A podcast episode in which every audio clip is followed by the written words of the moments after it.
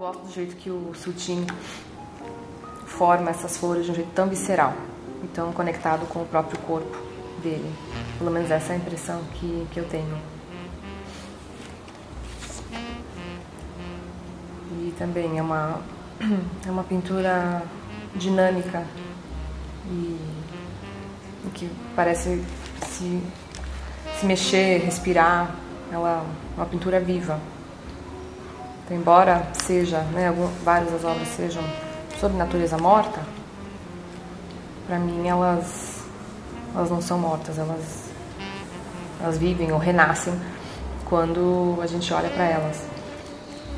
Eu gosto muito do, dos retratos que ele faz e da relação da, da figura e fundo, né? Que para mim parece que o, o fundo também se torna parte da, da pessoa e a pessoa se torna parte do fundo. É uma, uma coisa muito íntegra e elas não se desvinculam. Como eu estava falando do, do Munch antes, né, essa, essa energia, essa integração de figura e fundo, eu também encontro aqui na, no Lucian Freud, por exemplo. Eu acho que ele pinta de um jeito tão, tão profundo que, e tão é, tão real, se, se, se eu puder dizer isso,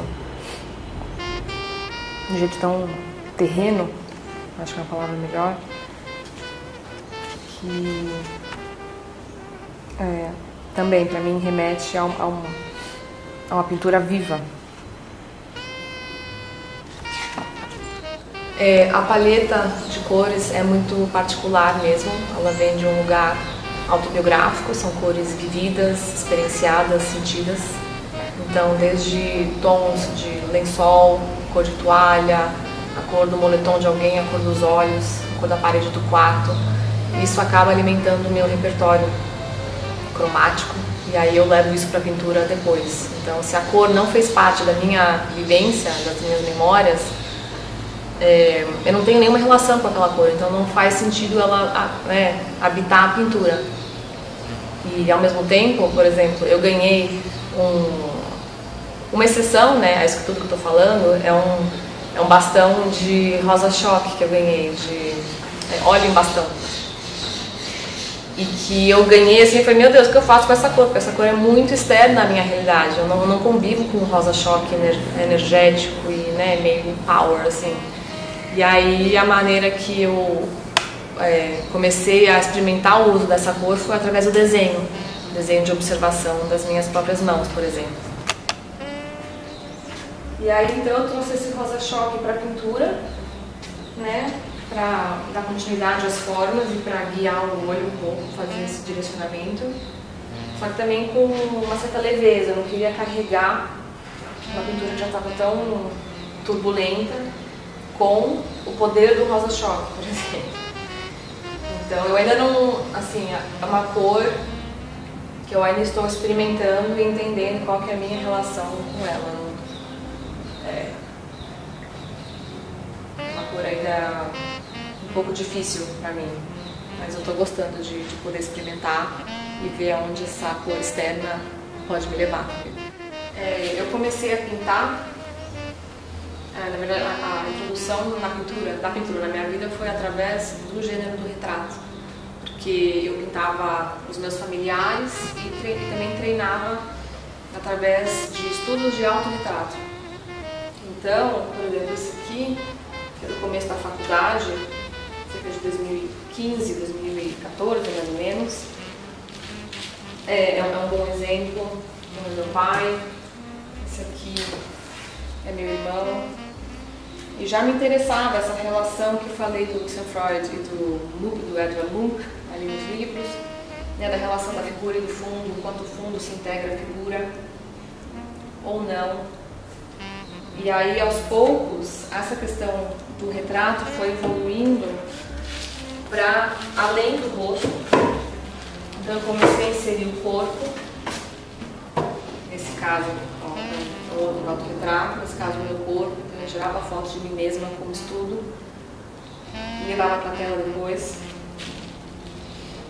E aí, depois disso, os retratos começaram a, a, a se diluir, vamos dizer assim.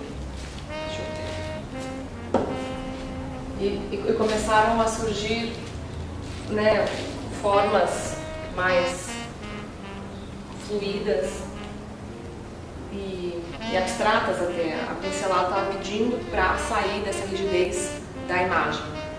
E eu entendi que eu precisava deixar isso acontecer.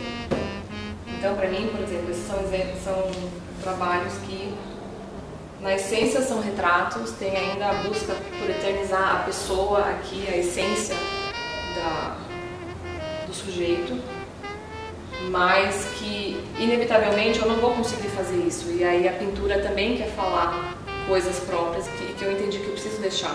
Então fica esse, esse diálogo, ou muitas vezes embate entre a minha vontade e a minha intenção e o de fato que se forma na tela durante o processo. É, a questão do vazio no trabalho, na verdade, veio como uma consequência de fazer pinturas tão saturadas e tão sufocadas, na verdade.